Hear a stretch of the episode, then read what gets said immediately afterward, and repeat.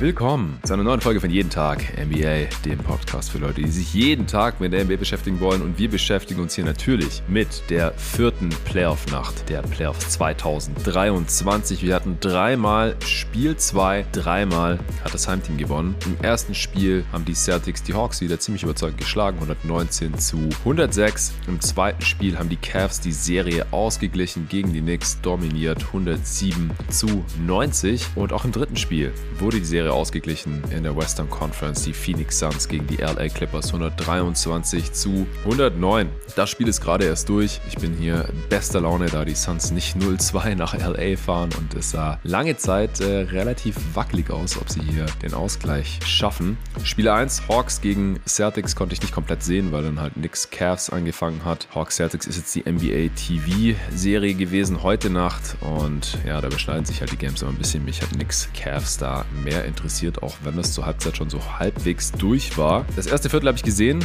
und ich habe hier natürlich einen Gast am Start, dass ich trotzdem jemanden habe, mit dem ich über dieses Spiel sprechen kann, weil alleine könnte ich es nicht. Und das ist natürlich unser Celtics-Experte David Krutt. Was geht ab? Hey Jonathan, guten Morgen. Geht's dir gut? Wie war das Spiel? Ja, erwartungsgemäß entspannt. Ähm, gab ein paar Phasen, wo es etwas spannender wurde und das kann man jetzt im Endstand nicht ablesen. Aber ich würde sagen, es war auf jeden Fall eine bessere Leistung der Hawks als in Spiel 1. Mhm. Aber ja, großartig großartig spannend, was nicht.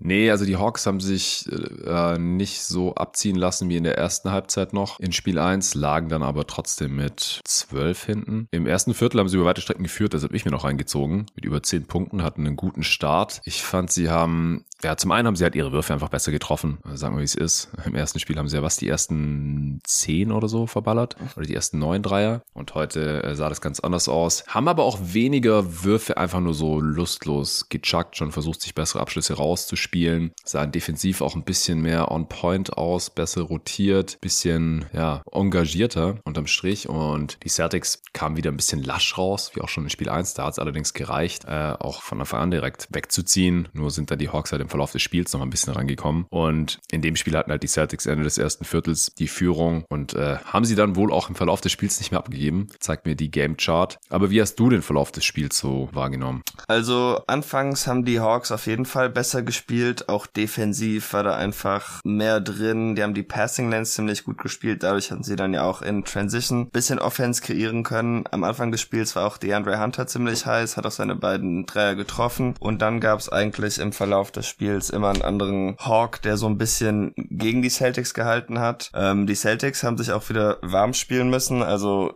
ach, wirklich diese Serie hat mit die wenigste Intensität aller Playoff-Serien. Das war irgendwie sowohl in Spiel 1 so, ja. als auch jetzt in Spiel 2. Das hat sich dann irgendwann im dritten Viertel so ein bisschen gedreht. Da haben die äh, Hawks dann nochmal richtig Gas gegeben. Aber dann bis daher, ja, keine Ahnung, waren die Celtics irgendwie die ganze Zeit nicht so richtig im Spiel, auch weil sie Ende des zweiten Viertels, ähm, das Spiel lief ziemlich lange gleich auf, haben sie dann selber Turnover forciert und einen Run hingelegt und gingen dann auch mit irgendwie 62 zu, äh, Moment. 61, 49. Ja, genau, danke. Warum finde ich das nicht? Ich habe das falsch angeklickt. äh, in die Halbzeit und ja, das war dann auch irgendwie ein bisschen spielentscheidend, auch wenn später im dritten Viertel, gerade in Form von DeJounte Murray, die Hawks da nochmal einen Run starten konnten. Also er lief da wirklich heiß im dritten Viertel, hat da einige Dreier getroffen, auch ein paar wilde Pull-Ups und es war auch irgendwie ein bisschen bezeichnend, dass die Hawks am besten waren, als er seine heiße Phase hatte. Da war auch Trae Young nicht auf dem Feld, denn ja, das ist dann halt trotzdem nochmal irgendwie schwieriger für die Celtics, um irgendwas anzugreifen. Äh, mir fiel auch auf, dass die Hawks nicht so viele Dreier abgeschenkt hatten wie im ersten Spiel. Da war deutlichen Fokus drauf. Hat sich das jetzt wirklich gelohnt für ihre Defense? Das weiß ich nicht, denn dadurch konnten die Celtics Guards und Wings eigentlich halt jedes Mal zum Ring spazieren und sie hatten mhm. auch wirklich sehr schnell ähm, über 40 Points in the Paint, auch viel mehr als die Hawks, die dahingehend wohl dieses Mal endlich aus ihrem Offensiv-Rebounding ein bisschen Kapital schlagen konnten. Also da taten die Celtics sich heute wirklich schwer und das war auch so ein bisschen noch der einzige Faktor, wo die Hawks dann noch Offense generieren konnten. Ja, also der Boxscore und die Stats, die äh, untermauern natürlich, was du erzählst. Da fallen auf jeden Fall ein paar interessante Sachen auf. DeJounte Murray, Topscorer der Hawks, 7 von 13 Dreiern, du hast es gerade schon angeschnitten. Äh, ist der einfach nur heiß gelaufen oder hat er irgendwie bessere Würfe bekommen als noch im ersten Spiel, wo er auch schon ziemlich viel gechuckt hat, aber Nee, so also war sehr vergleichbar. Das meiste, die meisten Dreier, die er genommen hat, waren auch Pull-Ups, also ähm, war bestimmt mal ein Spot dabei, aber gerade im dritten Viertel äh, hatten die Celtics nicht mehr ganz so aggressiv geswitcht, teilweise auch ein bisschen Drop gespielt bei den Pick and Rolls und da konnte er dann natürlich Kapital, also was heißt natürlich, heute zumindest konnte er da Kapital draus schlagen und äh, hat das Spiel dann auch nochmal auf zehn Punkte, ich glaube die Hawks sind sogar nochmal auf neun Punkte rangekommen, mhm. verkürzt, damit die Celtics immerhin im letzten Viertel nochmal ein bisschen zittern mussten. Ja, laut Game Chart waren sie Ende des dritten nochmal auf neun dran und im vierten sogar ja. nochmal auf acht. Ja. So bis Mitte des vierten Viertels waren die Celtics nur immer so um die zehn vorne und dann am Ende konnten sie auf 20 wegziehen. Was ist da dann nochmal anders gelaufen in äh, der zweiten Hälfte vom vierten Viertel, dass die Celtics dann doch noch so wegziehen konnten? Äh, der Mann, der heute MVP-Chance gekriegt hat, Derek White, äh, hat die Offense übernommen. Er hatte ja auch schon im ersten Spiel ein ziemlich gutes Spiel und das war, weil er von Trey Young verteidigt wurde und ihn da immer wieder attackiert hat. Heute ähm, brauchte er diesen extra Bonus irgendwie gar nicht und da war egal, gegen wen er drivete. Eigentlich jeder Drive ziemlich gute Possession, kam er gut zum Korb, konnte gut finishen und hat dann jetzt auch im letzten Viertel wieder ein paar wichtige Pull-Up-Dreier getroffen, als die, ähm, als in der Offense überhaupt nichts los war. Und ja, ich bin jetzt mal gespannt. Also es sind jetzt schon zwei Spiele in Folge, also zwei Playoff-Spiele in Folge und dann natürlich noch die ganze Regular Season, in denen er einfach wieder wirft wie der Derek White aus der Bubble. Und das wäre natürlich für die Celtics Offense ein riesiger äh, Swing-Faktor noch, denn ja, das gibt ihnen einfach einen weiteren Schützen, einen weiteren verlässlichen Ballhändler, weil das ist ja alles ein bisschen in den letzten Playoffs leider im Verlaufe der Serien abgeflacht, als er dann irgendwann gar kein Selbstbewusstsein mehr in seinen Wurf hatte. Ja. Und das sieht man diese Saison im Playoffs eigentlich noch gar nicht. Ja, White am Ende 26 Punkte, 7 Rebounds, 2 Assists, ein Stil und drei Blocks, drei Turnovers auch. 26 Punkte aus 17 Shooting Possessions. Das ist natürlich verdammt effizient. Ja, du hast vorhin schon ein paar Faktoren angesprochen, die bei den Hawks heute ganz gut funktioniert haben. Sie haben 19 Offensivrebounds geholt, die Celtics nur 5. Offensivrebound-Rate der Hawks fast 32 Prozent. Alles über 30 Prozent ist sehr, sehr gut. Also sie haben die, die Bretter dominiert, wie auch schon im Playing-Game gegen die Heat. Äh, Turnover-Rate war exakt identisch bei beiden Teams. Also konnten die Hawks so ein bisschen das Possession-Game gewinnen, aber sie haben halt viel ineffizienter aus dem Feld geworfen. 51 50% Effective Field Goal Percentage. Celtics 64%. Das ist das 90. Percentile. Ja, liegt auch daran, dass die Hawks zwar viele Dreier genommen haben, 48 Dreier hochgejagt heute. 16 davon getroffen, 33%. Das ist halt nur ein True Shooting von 50% und oder ein Offensivrating von 100, äh, wie man es nehmen will. Das ist halt letztendlich dann nicht effizient genug. Du hast vorhin ja gesagt, dass die Hawks aktiv den Celtics die Dreier weggenommen haben. 33 nur genommen, was für die Celtics relativ wenig ist. Davon aber 46% getroffen getroffen. Und die äh, Celtics haben doch einen Rekord aufgestellt für Points in the Paint. Seit 25 Jahren in einem Playoff-Spiel die meisten Points in the Paint oder so. Hast du das auch mitbekommen? Das habe ich tatsächlich nicht gecheckt, aber das äh, gleicht auf jeden Fall mit dem Eye-Test ab, denn ähm, dadurch, dass die Hawks halt nicht geholfen hatten, war das dann ziemlich einfach für die Celtics, um in die Zone zu kommen und da dann auch zu finishen, dadurch, dass die Bigs der Hawks halt immer an Al Horford gebunden waren oder ein Großteil der Zeit und allgemein dadurch, dass die Celtics natürlich jetzt so small spielen, spielen. Äh, Williams und Horford spielen halt eigentlich nicht zusammen. Ist das Spacing halt noch mal besser als in ja, vielen anderen Phasen der Saison natürlich. 64 Points in the Paint für die Celtics. Also ich habe das nicht verifiziert, das hat nur vorhin jemand bei Playback, ja, okay. als ich kommentiert habe, in, im Chat reingeschrieben. Also die 64 werden stimmen, ja.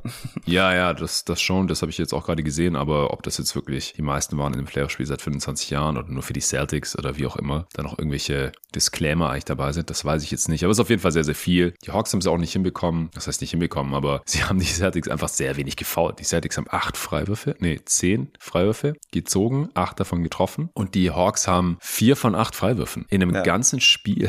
Ja, und Was war denn da los? Ähm, ja, mit den Freiwürfen, also war ziemlich angenehm eigentlich, dass da so wenige Fouls waren. Mhm. Mit den Hawks Freiwürfen war allgemein komisch. Ich glaube, Anfang des letzten Viertels hatten die ähm, Hawks 0 von drei Freiwürfen getroffen äh, und erst wow. dann hatte Trey Young noch ein paar Fouls gezogen, hatte auch Derek White einmal mit so einem Pump-Fake ausgetrickst, äh, dass Derek White vor Wut auf sich selber auch noch einen Fistpump und einen Schrei losgelassen hat, weil er darauf reingefallen ist. Aber ähm, gerade am Ring, also da ging überhaupt nichts für die Hawks, was Fouls ziehen anging. So ein wirklich sehr sauberes Spiel von den Celtics. Die Celtics haben zwölf Blocks und acht Team-Fouls. Das habe ich noch nie gesehen. Mehr Blocks als Fouls und dann halt auch nicht knapp, sondern halt 12 zu 8. Das ist ja sick. Ja. White hat drei Blocks, Horford hat drei Blocks, Brown hat zwei, Robert Williams auch zwei und Tatum und Brockton jeweils ein. Ja, wild auf jeden Fall. Tatum war Topscorer, 29, 10 und 6. Wird der dir heute gefallen? Hatte ein recht gutes Spiel, ein paar zu viele Turnovers. Irgendwann haben die Hawks ihn auch immer wieder ähm, ziemlich früh in der Possession gedoppelt und am Anfang, ja, das war halt auch so ein äh, Ding, weil die Intensität des Spiels halt irgendwie so niedrig war, nicht auf Playoff-Niveau. Als die Hawks dann irgendwann im dritten Viertel ihre Intensität hochgefahren hatten, da waren die Celtics dafür irgendwie nicht so ganz ready.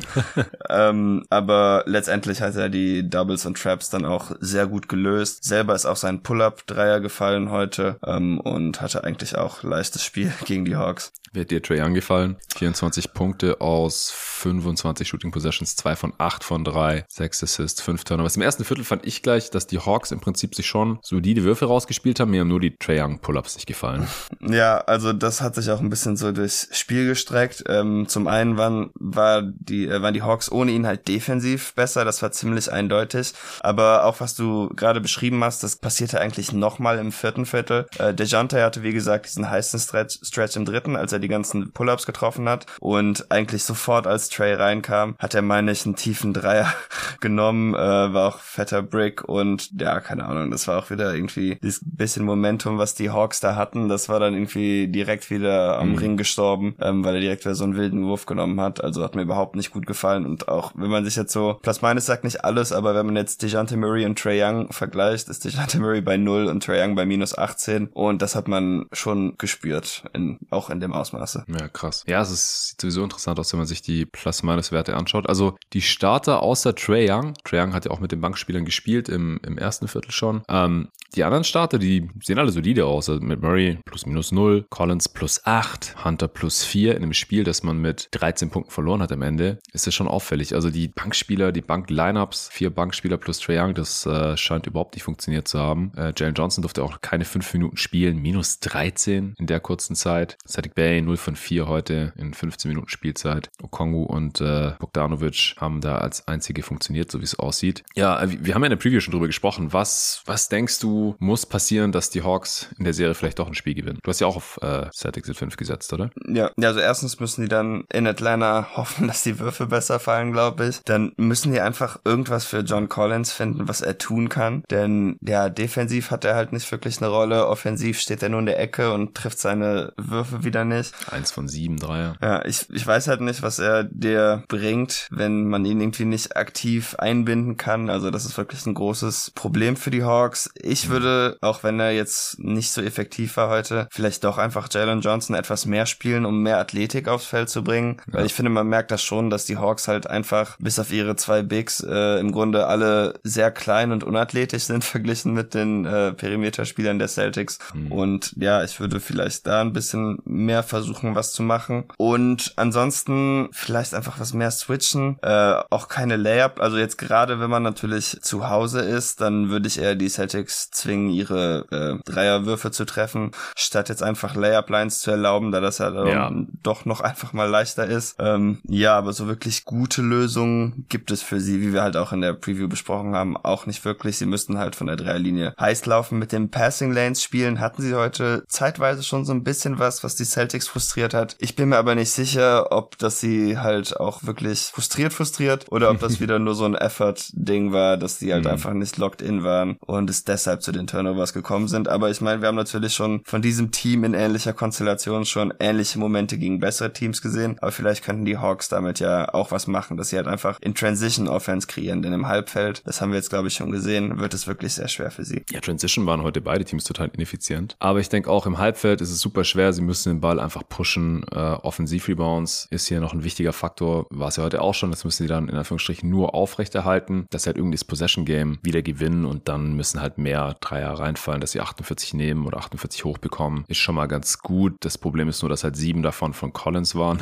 der nur einen getroffen hat. Hunter auch die ersten zwei reingeknallt, sah wieder richtig stark aus im ersten Viertel. Dann anscheinend 0 von 7, weil 2 von 9 hier im Boxscore drin steht bei mir. Also, wenn da dann halt 38 Prozent reinfallen oder sowas statt 33, das ist äh, in Atlanta durchaus denkbar, dann haben wir hier vielleicht mal ein Spiel. Wir werden auch gucken, ob wir ein Spiel haben werden, zusammen auf Playback TV slash jeden Tag. Yes. In der Nacht von Freitag auf Samstag werde ich zum ersten Mal mit dem David zusammen kommentieren, weil äh, der Luca erst wieder am Sonntag kann, voraussichtlich. Da sind wir dann beide in Stuttgart und werden zusammen vor einem Mic oder im selben Raum äh, mal kommentieren. Sonntagabend wieder zur Primetime. Aber Freitag auf Samstag sind äh, David und ich zum ersten Mal vor Mike zu Celtics at Hawks. Spiel 3. Was kommt noch in der Nacht? Äh, wieder Cavs Knicks. Fängt anderthalb Stunden später an. Da müssen wir halt gucken, wie es aussieht bei Celtics Hawks, äh, ob wir da dranbleiben wollen oder ob wir dann vielleicht dann zu Cavs Knicks rübergehen, weil das wird richtig heiß im Madison Square Garden. Ich freue mich ja. jetzt schon drauf. Ich werde gleich noch ein bisschen Solo was zu dem Game sagen und dann kommt äh, Nuggets Wolves in Minnesota. Spiel 3 dann. Da Spiel 2 noch nicht mal gespielt, also keine Ahnung, welche Richtung diese Serie geht. Spiel 1 war super dominant für die Nuggets. Ja, hast du jetzt noch irgendwas zu dem Game, zu der Serie oder, oder auch allgemein zu den Playoffs? Ähm, ja, bei den Celtics musste man vielleicht noch erwähnen, was auffällig ist, dass ähm, Grant Williams gar nicht in der Rotation ist bisher. Mm, ja. ähm, allgemein fährt äh, Missoula eine sehr kurze Rotation mit eigentlich nur acht Spielern drin. Ähm, aber das liegt halt auch ein bisschen an der Tiefe des Teams, denn sieben dieser acht Spieler spielen halt im Grunde Starterminuten. Also das hat man ja eigentlich nicht, wenn man irgendwie einen Guard von der Bank bringt, äh, dass er dann auch irgendwie direkt 30 Minuten abreißt, wie Malcolm Brockton zum Beispiel. Und dadurch, dass White und Brockton und Smart halt auch alle so vielseitig aufgestellt werden können, ähm, ja, bietet sich das dann halt auch irgendwie an. Gleichzeitig können die Hawks Sam Hauser jetzt nicht so effektiv attackieren, weshalb ich glaube, dass er die Wahl ist. In anderen Serien wird Grant Williams sicherlich wieder eine Rolle kriegen. Ja. Aber ich muss sagen, war trotzdem ein bisschen überraschend, dass der jetzt einfach ganz rausgefallen ist. Ja, schon krass. Bestimmt auch hart für ihn als werdender Free Agent. Ja. Das äh, tut seinem Marktwert natürlich nicht besonders gut, dass er hier in der Serie irgendwie komplett aus der Rotation rausfällt. Aber die Celtics sind halt so tief. Also, mhm. wenn da nur noch eine achte Rotation gespielt wird, dann äh, fallen da halt ein paar Dudes raus. Muscala auch, Pritchard auch, Grant Williams eben auch. Ja,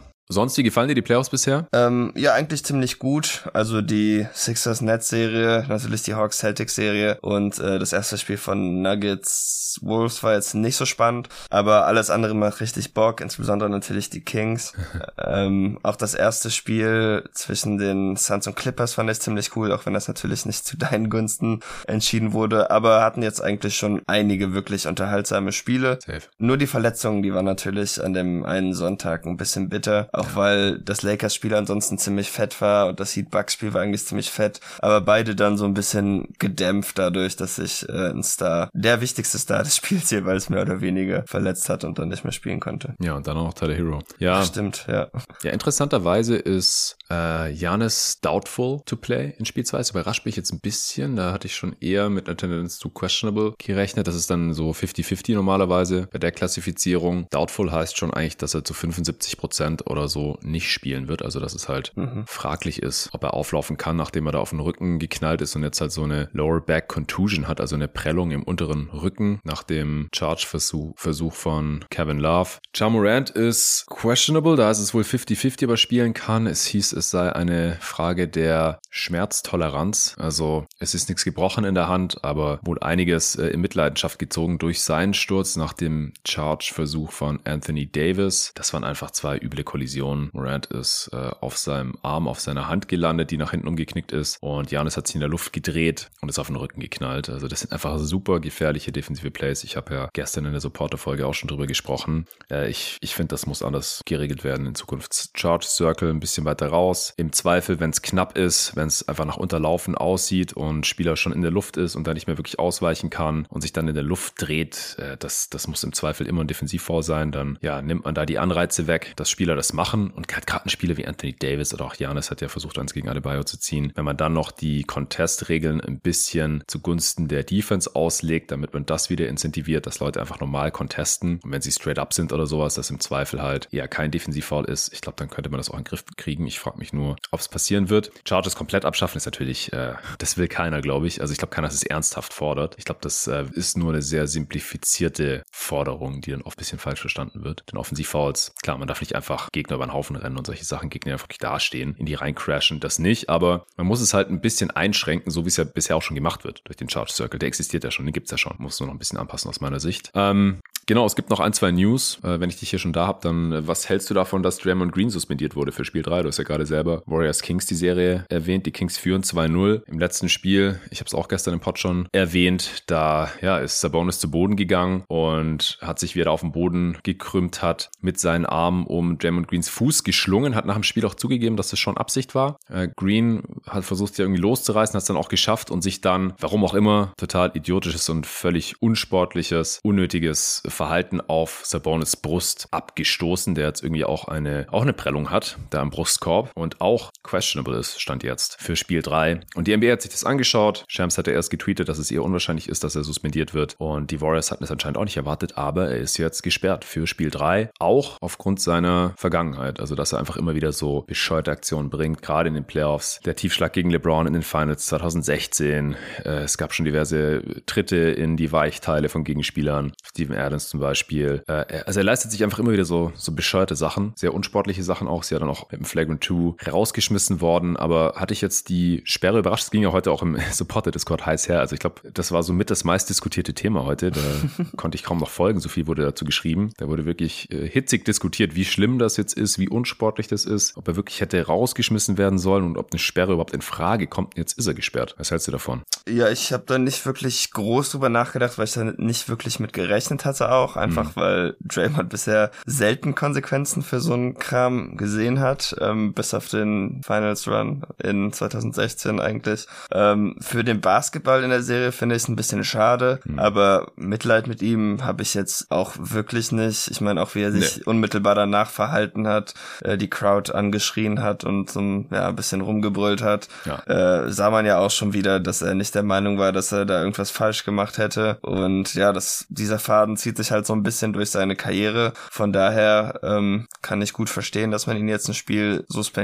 Auch einfach, dass er jetzt den Rest der Playoffs vielleicht, wenn die Warriors ähm, jetzt ein paar Spiele mal gewinnen können, sich einfach vernünftig verhält und nicht immer wilder wird, weil das ist ja auch schon etwas, was wir in der Vergangenheit gesehen haben. Von daher, ja, finde ich nicht ideal, aber verständlich und auch okay. Ich finde es jetzt nicht so schlimm. Also ich glaube nicht dran, dass es irgendwie als erzieherische Maßnahme eine Wirkung hat, weil Jamet ist, wer er ist. Und der denkt auch nicht drüber nach. Ich glaube, der ist sich da noch nicht mal wirklich eine Schuld bewusst. Der war ja auch überrascht, dass er rausgeflogen ist. Ja. Ich glaube, das sind einfach Kurzschlussreaktionen, wo er den Kopf ausschaltet und einfach irgendwas macht. Und das ist dann halt oft dumm, unsportlich und gefährlich. Ich finde es halt wichtig, dass eine Reaktion war daran, darauf, dass Sabonis sich an seinem Fuß geklammert hat. Das ist auch nicht ganz ungefährlich, aber es war halt total bescheuert, wie er reagiert hat. Wenn er sich, da gab es so einen Clip von Dylan Brooks, der gepostet wurde, wenn er einfach nur die Arme hochgenommen hätte und sich hinfallen lassen hätte, dann hätten die Refs das gesehen, hätten sich das vielleicht nochmal anguckt und gesagt, ja, alles klar, Sabonis hält ihn fest, der bekommt ein Flag and One oder ein technisches, was er im Endeffekt auch bekommen hat und gut ist. Aber dann halt nachzutreten gegen Sabonis im wahrsten Sinne des Wortes, das geht halt gar nicht. Und da habe ich auch keinerlei Mitleid mit ihm, dass die NBA jetzt hier mal ein Exempel äh, statuieren möchte, früh in den Playoffs. Und es dann anscheinend auch keine Rolle spielt, dass es der amtierende Champ ist und dass die 0-2 nach San Francisco fahren und da jetzt einfach deutlich geringere Chancen haben in Spiel 3. Weil ohne Green wird die Defense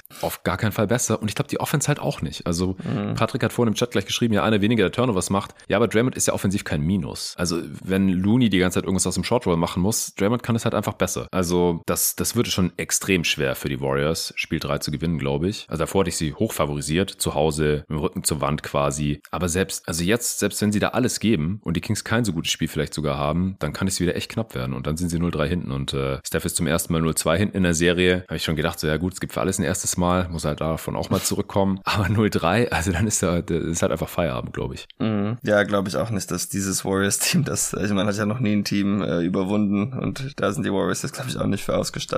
Ja. Auch wenn Steph vielleicht derjenige ist, den man dafür haben wollen würde, aber. Hm. Ja, genau. Also der, von dem brauchen sie jetzt dann halt ein Monster-Game. Naja, das äh, ist auch erst Donnerstag nach das Spiel. Wir müssen jetzt hier auch zum Ende kommen. Der Luca ist schon in den Startlöchern, Luca Effering, für unsere Analyse von Suns Clippers. Dann werde ich noch was zu Cavs Nix Solo sagen und dann äh, sind wir auch schon wieder durch. Vielen Dank dir, David, dass du hier dir heute Morgen die Zeit genommen hast. Gerne. Kannst jetzt noch ein bisschen schlafen? Ja, ab gleich nichts vor. Von daher habe ich jetzt vier, fünf Stunden vielleicht. Traum. Traumhaft. Das ist gut. Für die Playoffs Luxus so viel. Ja, herrlich. Auch einmal. Ja, bevor es hier gleich mit äh, Clippers Suns Spiel 2 mit dem Luca Elfering zusammen weitergeht, gibt's kurz Werbung vom heutigen Sponsor. Das ist mal wieder Kicks.com, Europas größter Basketball- und Streetwear-Versandhandel. Ja, und ich bin da langjähriger Kunde. Ich äh, schlag da wieder zu. Immer geile Angebote, geiles Sortiment. Alles, was das Ballerherz begehrt. Ich habe neulich, da waren äh, NBA-Produkte tausendfach runtergesetzt und ich habe bei den Retro-Jerseys gestöbert. Ich warte gerade noch auf meine Lieferung, aber äh, mein Sean Marion, The Matrix Jersey, das schwarze Retro-Jersey, das sollte heute ankommen und ich freue mich schon extrem drauf. Äh, ich habe noch kein Sean Marion Jersey gehabt. Das war auch runtergesetzt. Ich habe das schon lange im Auge gehabt auf meiner Wunschliste hier auf kicks.com, die äh, immer voll ist. Da passen maximal 50 Items drauf, wie ich irgendwann mal feststellen musste. Und ja, wenn ich da was runternehme, weil ich es mir irgendwann gegönnt habe oder weil es ausverkauft ist, dann äh, wird das immer direkt aufgefüllt. Und das Sean Marion Jersey, das war da jetzt schon seit irgendwann Mitte letzten Jahres drauf oder so. Ich habe mir gedacht, ah ja, ich habe schon so viele Jerseys, äh, warte ich mal noch. Und dann habe ich zugeschlagen, als 20% Rabatt drauf gab. Und ihr könnt eventuell auch zuschlagen auf kicks.com, wenn ihr Fan eines Teams seid, das nicht mehr in den Playoffs ist. Also wenn ein Team ausscheidet, gibt's als Trostpflaster für die Fans direkt bis zu 50% Rabatt auf den Team-Merch. Das können Jerseys sein, Shirts, Hoodies, Shorts, alles, was das Fanherz ebenso begehrt. Und bei den Teams, die gar nicht erst in die Postseason gekommen sind oder jetzt im Playing gescheitert sind, da ist das schon der Fall. Also einfach auf kicks.com gehen, auf die Homepage, dann seht ihr das da direkt, könnt da draufklicken und könnt zuschlagen. Ansonsten ist ja jetzt bei den meisten Vereinsbasketballspielern oder auch wenn man hier in Berlin in der FBL zum Beispiel zockt, die Saison vorbei. Vielleicht sind eure Performance-Schuhe jetzt durch nach dieser Saison. Dann äh, müsst ihr euch, wollt ihr euch, könnt ihr euch da auch neu ausstatten auf kicks.com. Die haben eine richtig krasse Auswahl an Basketball Performance Shoes. Der neue Signature Schuh von Jason Tatum zum Beispiel. Ah, shit, das hätte ich jetzt gerade erzählen sollen, als David hier noch dabei war. Den gibt's da auch. Der Tatum One in verschiedensten Colorways, den Zoo Colorway und den St. Louis Colorway, woher Tatum ja stand, äh, sieht, sieht heiß aus, das Teil. Den gibt zum Beispiel, es gibt den neuen Harden Volume 7, total abgespaced, sieht aus wie so ein Raumschiff. Diverse LeBrons natürlich, den Luca One. Es gibt Morans ersten Signature Shoe, der sieht auch echt wild aus. Es gibt natürlich den Zoom Freak 4, Janis vierten Signature Shoe, das ist äh, mein Performance Shoe der Wahl. Seit ich den äh, letzten Sommer hier bei so einem Event, bei so einem Basketballcamp von Janis Antetokounmpo bekommen habe von Kicks.com, rock ich das Ding die ganze Saison durch und der, ja, funktioniert auch noch wunderbar, hat noch Grip, richtig gute Dämpfung, Stabilität. Gibt's hier auch in verschiedensten Colorways, auch teilweise runtergesetzt. Den Zoom Freak 4 kann ich sehr, sehr empfehlen. Das gibt's alles auf kicks.com und mit meinem Code jeden minus Tag minus 10 bekommt ihr 10% Rabatt auf alles, was noch nicht anderweitig rabattiert ist. Also dann nicht auf den Merch von den Teams, die schon ausgeschieden sind, aber zum Beispiel auf jeden Basketball-Performance-Schuh, den Kicks.com hier im Angebot hat, der nicht schon runtergesetzt ist. Das lohnt sich auf jeden Fall. Also auschecken. Den Link und den Code packe ich euch hier in die Beschreibung dieses Podcasts. So, Luca ist schon am Start. Wie geht's dir hier, nachdem die Clippers jetzt das zweite Spiel in Phoenix verloren haben und man 1-1 zurück nach L?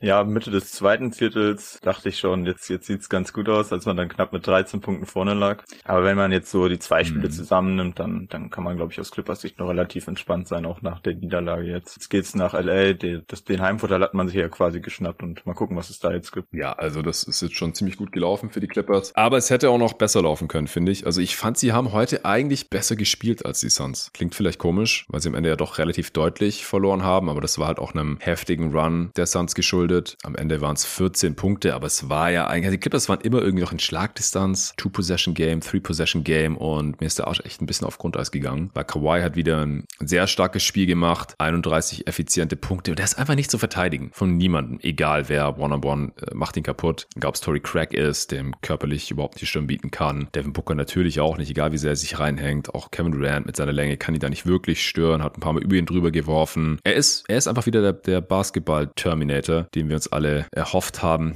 während er verletzt war. Verteidigt am anderen Ende Kevin Durant und Playoff Russell Westbrook. Oder was ist das, was wir jetzt schon seit zwei Spielen sehen? Im ersten Spiel katastrophal, ineffizient natürlich, aber hat kranke Defense gespielt. Unter anderem den ja, Game-Winning-Block, wobei mit dem Zweier hätten die sonst wahrscheinlich eh nicht viel anfangen können im Endeffekt. Aber ja, unfassbar gehasselt, defensives Playmaking, gereboundet wie ein Irrer. Und heute war dazu auch noch offensiv effizient. Also, was geht da ab? Luca, kannst du mir das irgendwie erklären? Ja, also wenn man jetzt so die ganze Saison quasi schaut, bei den Clippers ist Westbrook ja schon auch besser, als es jetzt zum Beispiel bei den Lakers war, aber was jetzt, also das ist jetzt schon wirklich hm. wahrscheinlich ein, vielleicht das beste Spiel sogar bei den Clippers. 9 aus 16 aus dem Feld, 2 8 aus 8, auf 3 würde man auch dazu nochmal sagen. Und die Defense hm. ist halt wirklich auch deutlich besser, als, als wir sie jetzt wirklich in den letzten Jahren auf jeden Fall gesehen haben. Ist schon, ist schon fast schade, dass man ja. so ein Spiel dann nicht, nicht in einen weiteren Sieg für die Clippers ummünzen konnte. Ja, was würdest du sagen? Was, was waren so die Hauptfaktoren, wieso die Clippers heute verloren haben? Obwohl sie, also ich, ich habe da gar nicht so viel zu kritisieren. Ich weiß nicht, wie es dir geht. Ich, mir geht's eigentlich, glaube ich, ähnlich, weil, also die Clippers gewinnen natürlich die Serie irgendwie nur, wenn die Suns halt auch Fehler machen, weil die haben Kevin Durant, die haben Devin Booker, die haben DeAndre Ayton und Chris Paul auch noch und den Clippers fehlt halt Paul George. Und in dem Spiel war es jetzt einfach so, dass Devin Booker und Kevin Durant einfach wahnsinnig heiß auch von, von, von der Midrange waren. Also Durant hat 10 von 15 Midranger getroffen, keinen anderen Wurf. Devin Booker hatte im dritten Viertel 18 Punkte. Dann wird's dann halt irgendwann schwer und es waren auch wirklich taffe Würfe dabei, finde ich. Also das, das muss man als Clippers dann auch irgendwann ja. so ein bisschen nehmen.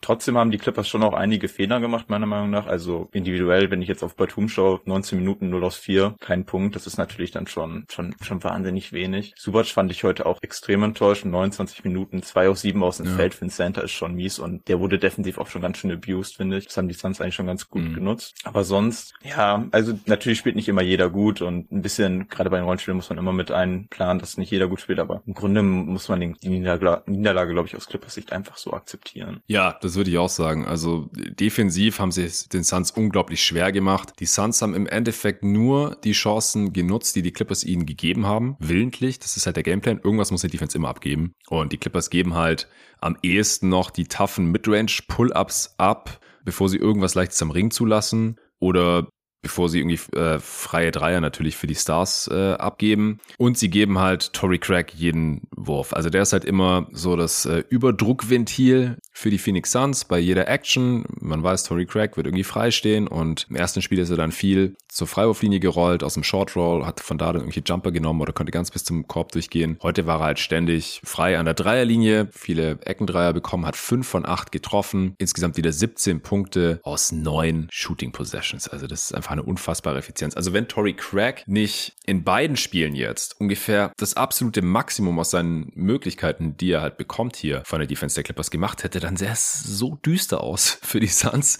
offensiv. Das ist halt schon ziemlich dünn, weil Tory Craig ist kein geiler Shooter, der ist sehr inkonstant. Und äh, da kann man fast schon froh sein, wenn der halt so on fire ist, als, als Suns-Fan zumindest natürlich. Und dann halt, ja gut, heute haben, haben die Suns halt mehr Tough Shots gemacht als im ersten Spiel. Klar, ich finde die, sie haben den Ball teilweise ein bisschen mehr an, an Positionen gebracht, wo es ein bisschen leichter ist, gerade für Durant, mal so ein bisschen aus der Bewegung den Ball in den Midrange bekommen, nicht immer als Pick-and-Roll-Ballhändler und dann halt zwei auf ihn drauf und er muss wieder zu Tory Craig oder zu Biombo oder Aiton oder so passen oder Okogi. Das war heute alles ein bisschen besser, so wie ich mir das auch schon im ersten Spiel gewünscht hätte, gerade in der Crunch-Time, weil wenn Durant halt den Ball aus der Bewegung in der Midrange bekommt und halt direkt in seinen Wurf reingehen kann, ja, viel Spaß. Also er wurde auch heute wieder geblockt von Subats einmal bei einem Jumper. Das war krass und ich glaube sogar nochmal von irgendwem. Aber im Grunde, du hast es gesagt, er hat halt 10 von 15 aus der Midrange getroffen heute. Ist auch teilweise aus vollem Lauf. Er hat wenig Interesse daran, in eine volle Zone zu ziehen und da dann über Traffic zu finishen, sondern er geht dann einfach aus der Bewegung in seinen Jumper und da ist er halt einfach extrem schwer zu verteidigen. Er hat auch keinen seiner vier Dreier getroffen heute, KD, aber insgesamt, ja, hat mir das besser gefallen, wie er integriert wurde in die Offense, hat 25 Punkte aus 22 Shooting Possessions. Aber der Spieler des Spiels für die Phoenix Suns war der Booker, du hast gerade schon angesprochen, 18 Punkte allein im dritten Viertel. Die Suns haben Ende des zweiten Viertels ja noch einen Run hingelegt. Da habe ich noch beim Live-Kommentar gesagt, so die Suns bräuchten jetzt eigentlich mal einen Run, dass die mit einem guten Gefühl in die zweite Halbzeit gehen können. Und der kam dann auch. Davor war die Offense halt wieder, ja, stockend, weil man einfach keine einfachen Looks bekommt gegen diese Clippers Defense. Die, die verteidigen so on point, das ist echt brutal. Sie haben keine defensiven Schwachstellen. Und wenn doch mal eine vermeintliche auf dem Feld steht, dann attackieren die Suns die halt auch nicht so richtig. Das ist auch noch ein Punkt, den ich kritisieren würde. Da kommen wir gleich zu. Aber Devin Booker, der, der war halt heute einfach unguardable. 38 Punkte aus 25 Shooting Possessions. Vier von sieben von drei. Also hat er auch teilweise wilde Dreier genommen, reingebombt. Alle sechs Freiwürfe getroffen. Neun Assists bei drei Turnovers. Und wieder über weite Strecken gute Defense. Defense. Und auch Chris Paul hat ein paar tough Middies, seine Trademark-Shots. Andere Würfe bekommt er ja auch nicht so wirklich. Außer Spot-Up-Dreier, den ich nehmen will. Äh, die hat er heute auch eingenetzt. Und das war so wichtig. Und das ist eigentlich schon ein schlechtes Zeichen für die Suns und für ihre Offense, dass sie eigentlich abhängig sind davon schon wieder, ob Chris Paul halt seine krassen Fadeaway-Midranger gegen die Drop-Defense trifft oder nicht. Und das war halt heute auch wieder nötig. Chris Paul am Ende so knapp effizient 16 Punkte aus 14 Shooting Possessions. Nur ein Dreier genommen, den hat er nicht getroffen. Acht Assists bei einem Turnover. Also die Suns, man kann echt zusammenfassen, ja, die Offense sah ein bisschen besser aus, aber entscheidend war eigentlich, dass A, Tory Craig alles trifft. Auch Okogi hat äh, einen von zwei Dreier getroffen. Und B, dass sie einfach ihre Tough Shots viel besser getroffen haben. Und das ist, das halte ich halt nicht für nachhaltig, nach wie vor. Also als Suns-Fan hat mich dieses Spiel jetzt insofern beruhigt, dass sie jetzt halt nicht 0-2 nach LA fahren. Aber wie sie dieses Spiel gewonnen haben, finde ich jetzt immer noch nicht so besonders überzeugend. 22 von 30 Long Twos. 22 von 30. Das sind 73 Prozent. Das ist halt einfach nicht, nicht nachhaltig. Ja, KD trifft alleine aus der Range halt 60 Prozent oder so. Aber als Team 73 Prozent, das, das kannst du halt nicht erwarten, dass das noch dreimal passiert und man so deine Serie gewinnt. Deswegen äh, kann ich verstehen, dass du jetzt nicht so unzufrieden bist mit der Leistung deiner Clippers. Nee, also ich fand das Spiel hat auch, also am Ende ist es ein bisschen aus der Hand geraten, geraten mit jetzt auch am Ende 14 Punkten Unterschied. Aber es hat sich eigentlich auch so ab der zweiten Hälfte eigentlich deutlich höher immer angefühlt, als es dann waren. Also es waren eigentlich meistens so sieben Punkte Abstand, mit denen die Suns geführt haben. Mhm. Aber es wirkte eigentlich immer so, so als ob die Clippers das gar nicht mehr schaff, äh, schaff, äh, oder erreichen könnten. Deswegen also, ja. ja. ich bin auch mal gespannt, wenn, wenn die zwei ein bisschen weniger fallen. Aber die Suns sind natürlich auch einfach ein gutes, gutes Midrange-Team, das muss man ja auch einfach mal so sagen. Ja, sind sie. Sind sie. Haben sie halt im ersten Spiel underperformed. Und da muss man halt sagen, ja gut, die Würfel, die, die fallen halt nicht immer perfekt rein. In jedem Spiel auch nicht für äh, Devin Booker und Chris Paul. Bei Durant halt, wie gesagt, noch am ehesten. Also der kann von mir aus eigentlich immer, wenn er Bock hat, aus dem Midrange abdrücken. Beim Schnitt wird er 60 Prozent treffen. Das ist sehr gut im Halbfeld. Das ist okay. Aber er ist halt der Einzige, der wirklich konstant über die Defense drüber werfen kann. Und die Defense der, ich sag's nochmal, die Defense der Clippers ist einfach stark. Kawhi Leonard verteidigt, Kevin Durant, selbst Russell Westbrook macht dann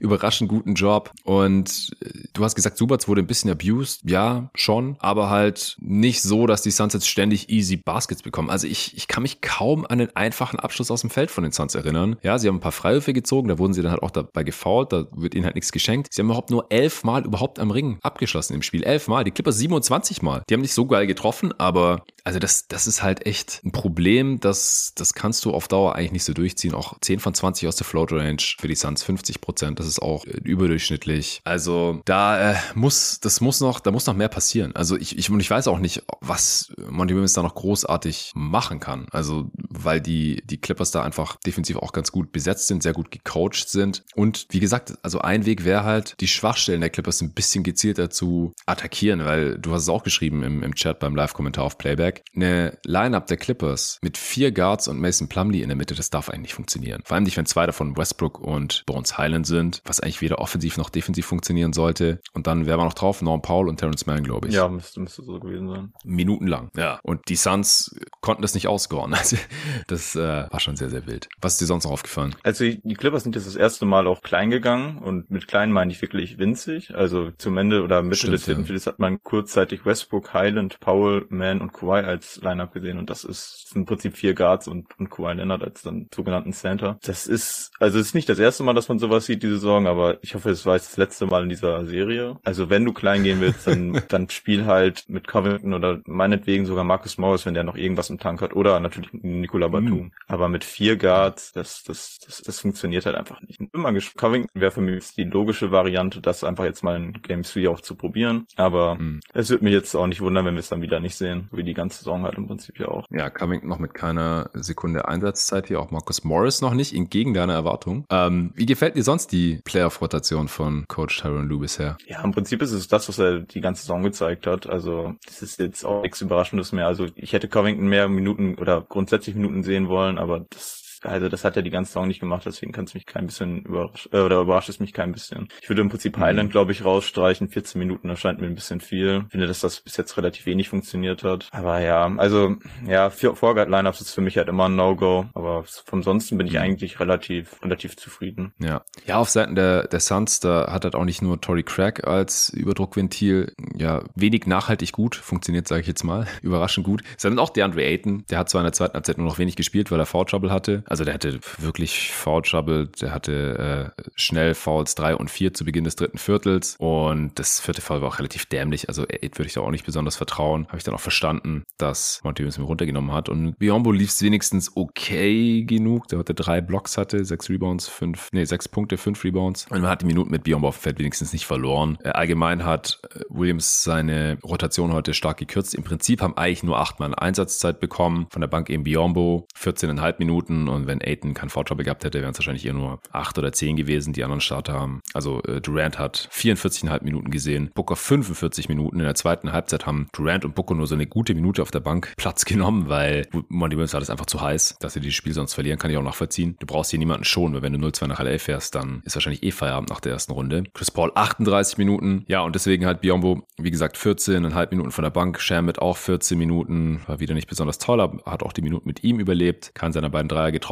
Und Okogi 15 Minuten. Dann haben Warren, Lee und Wainwright alle zwischen 40 Sekunden und gut drei Minuten Spielzeit bekommen. Und das, ja, das verstehe ich halt nicht so ganz. Also Warren und Lee in Spiel 1 keine Sekunde gesehen. Jetzt wurden sie hier kurz reingeschmissen. Keine Zeit, um irgendwie irgendwas zu machen oder in Rhythmus zu kommen oder sowas oder auch um das wirklich zu evaluieren. Hat Monty Williams wieder rausgenommen. Also das zeigt mir halt immer noch, dass Monty Williams nicht weiß, wer in seiner Playoff-Rotation eigentlich steht und wen er in welchen Situationen spielen lassen will. Er, er schwimmt immer noch so ein bisschen. Er probiert irgendwelche Sachen aus, und ja, das gefällt mir als Phoenix Suns-Fan ehrlich gesagt nicht so besonders gut. Es ist halt auch keine Lösung, Durant und Booker in den Playoffs in jedem Spiel 45 Minuten spielen zu lassen, weil alles andere irgendwie offensiv überhaupt nicht zumutbar ist. Also das ist auch relativ wild. Also ihr merkt schon, ich freue mich natürlich über den Suns-Sieg und dass die Serie jetzt ausgeglichen ist, aber so besonders äh, vielversprechend war Spiel 2 jetzt auch nicht. Genau, was ich eigentlich noch sagen wollte, der Andrew Ayton hat halt auch äh, in der ersten Halbzeit immer aus jedem Pick and Roll, aus dem Short Roll den Ball einfach an der Freiwurflinie bekommen. Den Wurf verteidigen die Clippers jetzt nicht ultra hart. Ja, äh, Subats droppt in die Zone und schaut, dass es halt keine Easy Buckets am Ring gibt, was ja auch geklappt hat. Aber Aiden hat halt gefühlt jeden Midrange-Stamper da getroffen, ist immer direkt flüssig in die Wurfbewegung reingegangen und äh, konnte das bestrafen. Ja, vier von vier lange Zweier für der Andre Aiden. Zwei von vier aus der Float Range und der Dude hat genau zwei Würfe am Ring genommen, davon eingetroffen. Ja, also das ist halt, der Andre Aiden, das ist ihm auch lieber. Also der spielt halt lieber wie Kevin Durant, habe ich äh, im Spiel 1, glaube ich, gesagt während dem Spiel. Oder halt wie, keine Ahnung, Lamarcus Aldridge oder irgend so jemand. Als jetzt wie jemand, der immer hart zum Ring rollt und dann da in Traffic finishen möchte. Deswegen ist es dem ganz gut reingelaufen, aber hier, wie gesagt, heute war er auch effizient und hat diese Chancen genutzt. 7 von 10 aus dem Feld, 14 Punkte, 13 Rebounds, auch ein paar Offensiv-Rebounds geholt. Aber insgesamt haben die Suns halt auch wieder den Kampf an den Brettern verloren. Die Clippers mit 36% Offensiv-Rebound-Rate, mehr als jeden dritten Fehlwurf eingesammelt, wo sie zeitweise Small gespielt haben oder irgendwelche Vorguard-Lineups und solche, solche Späße. Das ist halt auch ein Problem für die Suns. Sie haben viel mehr Freiwürfe gezogen, 35% ihrer Abschlüsse, die Suns nur 15%. Äh, Turnovers haben die Clippers am Ende ein paar mehr gemacht als Phoenix. Aber die, die, die Suns haben im Prinzip nur gewonnen, in Anführungsstrichen. Die hatten ein Offensivrating von 132 über das ganze Spiel, weil sie halt unfassbar krasses Shotmaking gezeigt haben. Das ist im Prinzip schon das Game. Was erwartest du jetzt über die restliche Serie noch so? Ich denke, dass es eine, eine enge Serie bleiben wird. Also das würde mich wundern, wenn wir jetzt äh, in Woche oder nach zwei Spielen quasi dass die Serie an durch ist. Ja, also wenn es so weitergeht, dann ist es eine knappe Serie. Spiel 1 war ja auch schon knapp. Also wenn die Suns halt weiterhin mit ihrem Tough Shotmaking leben oder sterben, sobald die Suns es hinbekommen, auch mehr einfache Abschlüsse zu generieren, wo die Clippers sie halt entweder faulen müssen oder sie halt einfach dann einfach einen Abschluss haben. Heute haben sie ja immerhin schon mal ein paar mehr Dreier genommen. Im letzten Spiel war das ja richtig krass. Da hatten sie ja nach drei Vierteln nur elf Dreier genommen. Heute im ganzen Spiel immerhin mal 24. Zehn davon getroffen. Das sind 42 Prozent. Aber ja, wie gesagt, also die, die Defense der Clippers ist schon sehr, sehr heftig. Und die Suns äh, haben bisher noch nicht so ganz die Wege gefunden, da auch an, an einfache Punkte ranzukommen. Gut, dann, ich glaube, ich habe schon gar nichts mehr zu, zu diesem Spiel. Es war auf jeden Fall unterhaltsam. Ich freue mich schon auf Spiel 3. Jo. Sehr schön. Dann, Luca, dir vielen Dank, dass du dir die Zeit genommen hast hier heute Morgen. Es ist schon kurz vor acht. Ich äh, entlasse dich in den Tag. Ich nehme dann gleich noch ein bisschen was zu Knicks gegen Cavs Spiel 3 auf. Ja, gerne. Tschüss. Die Cavs schlagen zurück hier in Spiel 2 und äh, blasen die Knicks ziemlich aus der Halle, sind im zweiten Viertel ins Laufen gekommen, haben die Knicks Offense äh, komplett erstickt. Die haben zwar ihre Dreier nicht getroffen, aber auch unfassbar viel den Ball weggeschmissen. Während der Regular Season hat ihre Offense auch davon gelebt, dass sie eine sehr niedrige Turnover-Rate hatten, was ja auch den Plays, die sie oft in der Offense nutzen, viele ISOs zum Beispiel, viel noch Offensiv-Rebounds und so, zugeschrieben werden kann. Heute hat es in der Form nicht funktioniert, waren teilweise auch unforced Turnovers, aber die Cavs Defense, da war die Intensität auch eine ganz andere als noch in Spiel 1, wie ich finde. Sie haben die Transition Analytics auch besser einschränken können, haben heute den Kampf an den Brettern für sich entscheiden können und ja, bei den Knicks ging einfach nicht so besonders viel. Würfe sind nicht gefallen, Brunson konnte kein effizientes Game aufziehen und auch Julius Randle, also sein Spiel hat mich fast schon ein bisschen an die Hawks-Serie vor zwei Jahren erinnert. Sechs Turnovers, 22 Punkte aus 21 Shooting Possessions. Die Knicks äh, 24% von 3, 7 von 29 und die Cavs halt 14 von 33 von Downtown. Darius Garland war komplett unguardable. Sie haben ihn weniger äh, trappen können, weil Isaac Okoro nach nicht mal drei Minuten vom Feld musste. Hatte Foul Trouble, ja, zwei Fouls, aber es war ein Blessing in disguise. Er war nie wieder gesehen, denn es kam zuerst wieder Chidi Osman rein, der war offensiv nicht äh, effizient, eins von sieben von Downtown, aber er wird da halt wenigstens ein bisschen verteidigt, im Gegensatz zu Okoro. Hat defensiv seinen Mann gestanden gegen Brunson und vor allem Caris LeVert. Also der hat 40 Minuten gespielt, die zweite Halbzeit gestartet, 24 Punkte gescored aus 17 Shooting Possessions, also sehr effizient und hat auch solide verteidigt gegen Jalen Brunson. Und dann konnten die Knicks halt ihrerseits in der Defense Garland nicht mehr so aggressiv doublen und trappen, weil sie halt nicht so extrem von einem der fünf Cavs-Spieler weghelfen konnten, wie sie das halt immer von Okoro tun. Also das ist ihnen so ein bisschen in den Schoß gefallen. RJ Barrett hatte defensiv gar nichts zu melden gegen Garland, hat offensiv auch kein gutes Spiel gemacht, durfte trotzdem 33 Minuten spielen, also Barrett 14 Punkte aus 16 Shooting Possessions, kein seiner drei Dreier getroffen, kein Assist und wie gesagt konnte Garland überhaupt nicht verteidigen. Der 32 Punkte aus 22 Shooting Possessions gemacht hat, 6 von 10 Dreier gelatzt, da waren auch Pull-ups dabei und Stepbacks direkt aus dem Pick and Roll in den Dreier gestiegen, 10 von 11 Freiwürfen, immer wieder auch aggressiv gezogen. Allgemein die Cavs Offense viel aggressiver. Evan Mobley nicht nur Floater und Fadeaways, ist auch mal zum Ring durch, hat geslammt und einfach deutlich entschiedener agiert. Donovan Mitchell hat mir auch sehr, sehr gut gefallen. Offensiv hat sich da zurückgenommen, hat Garland machen lassen, hat den Ball verteilt, dann aber auch immer wieder Pull-ups genommen, gerade als Garland auf der Bank saß. Im vierten Viertel auch, als die Cavs dann den Sack zugemacht haben, ohne Garland, komplett übernommen. Hatte einen der sechsten Pässe, die ich je gesehen habe. Hab's auch schon retweetet. Ist in die Zone gezogen, steigt zum Dank hoch, seine Trademark Motion, beidbeiniger Tomahawk, überlegt sich in der Luft dann anders, hat den Ball aber schon hinter den Kopf gezogen und spielt einen perfekten Pass in die Corner. Aus der Dankbewegung geht er in den Pass super smooth, Ball direkt in die Shooting Pocket von Chidi Osman, der seinen einzigen Dreier im Spiel reinhaut. Ey, was für ein Highlight. Also könnte ich mir den ganzen Tag reinziehen. Kann ich sehr empfehlen, falls ihr noch nicht gesehen habt. 13 Assists für Donovan Mitchell. Ja, und so haben die Cavs im Prinzip einen Vorteil nach dem anderen, den die Knicks noch in Spiel 1 hatten, weggenommen. Wie gesagt, das Transition Game, das noch so wichtig war in Spiel 1. Die Knicks hatten keine gute Halfcourt-Offense gehabt in Game 1. Hatten sie heute auch nicht. 82er Offensivfertig im Halfcourt, aber in Transition halt auch nur 105. Und die Knicks, die haben wieder gepusht. Jeder vierte Angriff fast, über 24% Transition Frequency, also jeder vierte Angriff fast, war in Transition. Aber sie haben halt echt mies gescored. 105er Offensivrating in Transition, das ist das 25. Percentile. Die Cavs sind nicht so oft in Transition gekommen, 17%, das ist auch ein guter Wert, aber haben halt ein 162er Offensivrating. Weil die Knicks haben ständig den Ball weggeworfen, auch in Transition. 20% Turnover-Rate über Spiel. Okay, die Cavs auch fast 20%, sehe ich gerade. Aber bei den Knicks, äh, da war das deutlich schlimmer in der Zeit, in der das äh, Spiel auf jeden Fall noch nicht entschieden war. Knicks am Ende auch nur ein 100er Offensivrating über das ganze Spiel. Cavs 115 und 37% Offensiv-Rebound-Rate für die Cavs ist auch 3% mehr als die Knicks. Also die sind auch wieder in ihre Offensiv-Rebounds gekommen. Aber die Cavs ihrerseits heute halt auch. Und das war dann im Endeffekt zu viel. Wie gesagt, Bronson hatten sie gut im Griff. Heute nur 20 Punkte aus 22 Shooting Possessions, hat 8 Dreier genommen, auch schon früh 5 Dreier genommen gehabt, weil er einfach nicht mehr so easy zum Korb gekommen ist. Brunson haben sie außerdem in der Defense auch attackiert. Immer wieder Small, Small Pick and Rolls gespielt. Levert hat dann aus dem Pop agiert, direkt Brunson attackiert. Es war nicht ständig Mobley aus dem Short Roll, wo er im Spiel 1 nicht so besonders effektiv agiert hat, hatte. Josh Hart hat gespielt, war noch fraglich vor dem Spiel, der war ja umgeknickt in Spiel 1, heute aber auch nicht ansatzweise so effektiv wie noch in Game 1. Allgemein frage ich mich, ob, ob wir Adjustment von Thibodeau sehen werden bezüglich seiner Rotation. Also mir gefällt es einfach konzeptionell nicht, wie auch schon in der Preview besprochen, dass RJ Barrett so viele Minuten spielt. Die zweitmeisten Minuten im Team. Quickly 23 Minuten. Der hat jetzt auch kein geiles Spiel, 12 Punkte aus 10 Shooting Possessions. Aber er gefällt mir konzeptionell so viel besser als Barrett, weil er ein viel besserer Shooter ist, ein besserer Defender auch ist gerade gegen Guards. Also das kann ich gar nicht nachvollziehen. Ich muss sagen, unterm Strich sah dieses Spiel schon eher so aus, wie das, was ich vor der Serie erwartet hatte. Natürlich extrem. Ich will es auch im Blowout hier nicht überanalysieren, weil da alles immer ein bisschen extremer aussieht. Aber die Cavs sahen heute wie das, das viel bessere Team aus. Während Spiel 1 ja schon eher noch so, so eine Schlacht war, wo ich mir im Nachhinein die Frage gestellt habe, okay, wieso haben die Cavs nicht besser agiert? Auch Jared Allen hatte, hatte heute ein krasses Spiel, habe ich jetzt noch gar nicht erwähnt. Neun Punkte, zehn Rebounds, sechs davon offensiv, super wichtig. Drei Assists, drei Steals, drei Blocks. Zusammenspiel mit Mobley hat viel besser funktioniert. Hinten den Laden zusammengehalten. Auch Mobley defensiv wieder krass. Also auch die Knicks Offense, sie attackieren halt nicht konstant die, die Schwachstellen, die es auf dem Feld ja auch durchaus gibt. Donovan Mitchell hat übrigens auch den Arsch abverteidigt. Auch Darius Garland fightet ja. Caris LeVert war defensiv auch solide. Danny Green hat heute 20 Minuten gespielt, by the way.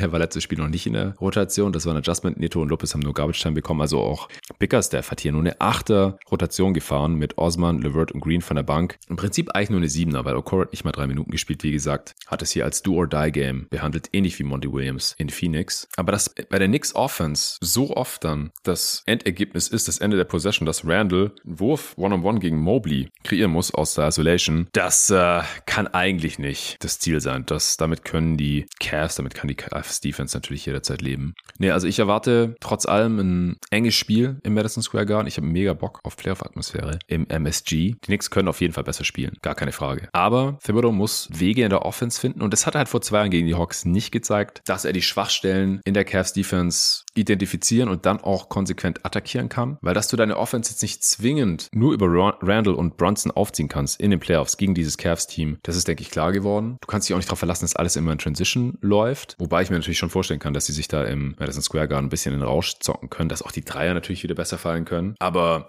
ein paar Lösungen muss sie hier in der Offense schon finden. Defensiv müssen die Matchups ein bisschen anders aussehen, müssen auch die Rotation ein bisschen anders aussehen, finde ich. Also Lineup-Management, nicht die Defensivrotation auf dem Feld. Die haben in Spiel 1 eigentlich sehr, sehr gut gefallen, auch Spiel 2 war das jetzt nicht extrem schlecht. Ich äh, finde, die Knicks haben das Spiel eher in der Offense verloren. Die Cavs haben ja auch nur 107 Punkte gemacht. Also daran lag es jetzt nicht zwingend. Ja, wie gesagt, das Ergebnis am Ende nicht so deutlich, wie es teilweise war. Die Cavs waren streckenweise im vierten Viertel mit 29 vorne, auch schon kurz nach der Halbzeitpause mit 25. Das Ding war eigentlich schon durch. Die Knicks hatten zur Halbzeit 39 Punkte und 14 Field Goals bei 14 Turnovers. Da könnt ihr es euch vielleicht ein bisschen vorstellen, wie dieses Spiel ausgesehen hat. Das soll jetzt auch schon reichen zu Cavs gegen Knicks. Der Pod hat jetzt auch schon eine amtliche Länge erreicht. Allen vielen Dank fürs Zuhören. Wenn ihr jeden Morgen diese Playoff-Analysen haben wollt in eurem Podcatcher, dann äh, gerne supporten auf steadyq.com slash jeden Tag NBA. Der Playoff-Hype ist real, also sind jetzt echt noch ein paar Supporter dazugekommen, was mich mega freut. Dann helft ihr, dass ich das auch in Zukunft hier noch so betreiben kann, die, die Playoff-Coverage. Mit nachts live schauen, morgens direkt einen Pod aufnehmen und für euch raushauen. Ich werde auch bis auf weiteres jeden Tag kommentieren, das macht richtig Bock. Ist jetzt auch nicht wirklich anstrengender, als wenn ich nur die Games einfach so analysiere, mit Notizen mache, habe ich bemerkt. Werde auch heute Nacht wieder live kommentieren auf playback.tv slash jeden Tag. Da müsst ihr euch einfach nur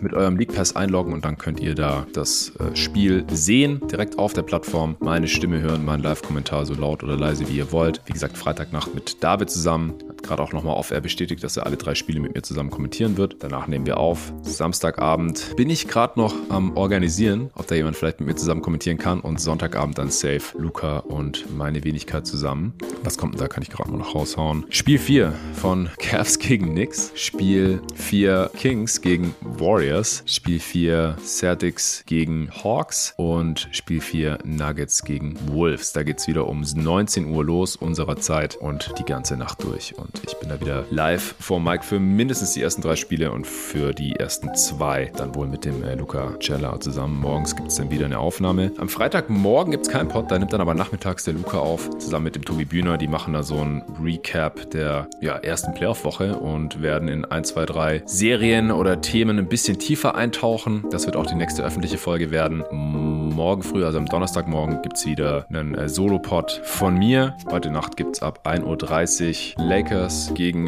Grizzlies, Spiel 2. Ich hoffe, Morant kann spielen, je nachdem wie das läuft. Ab 3 gibt es Heat gegen Bucks, schalte ich dann da eventuell rein. Und dann ab eine Stunde später, ab 4 Uhr morgens, gibt es das zweite Spiel der Wolves gegen die Nuggets. Ich freue mich schon drauf. Nochmal danke fürs Zuhören. Danke an alle alten und neuen Supporter. Vielen Dank an Kicks fürs Sponsoren dieser Folge. Wenn ihr auch supporten wollt, findet ihr den Link in der Beschreibung. Auch den Link zu Playback, zu den Live-Kommentaren gibt es in der Beschreibung. Dafür braucht ihr den League Pass für das Angebot. Für den gibt es einen Link in der Beschreibung. Zu Kicks.com gibt es einen Link in der Beschreibung. Vielen Dank fürs Auschecken und Supporter bis morgen. Alle anderen, ihr hört Luca und Tobi am Freitag wieder. An dieser Stelle und David und meine Wenigkeit am Samstagmorgen, denke ich mal. Mal schauen. Weiß noch nicht, ob es ein Supporter-Pod wird oder ein öffentlicher. Dürft gespannt sein. Bis dahin.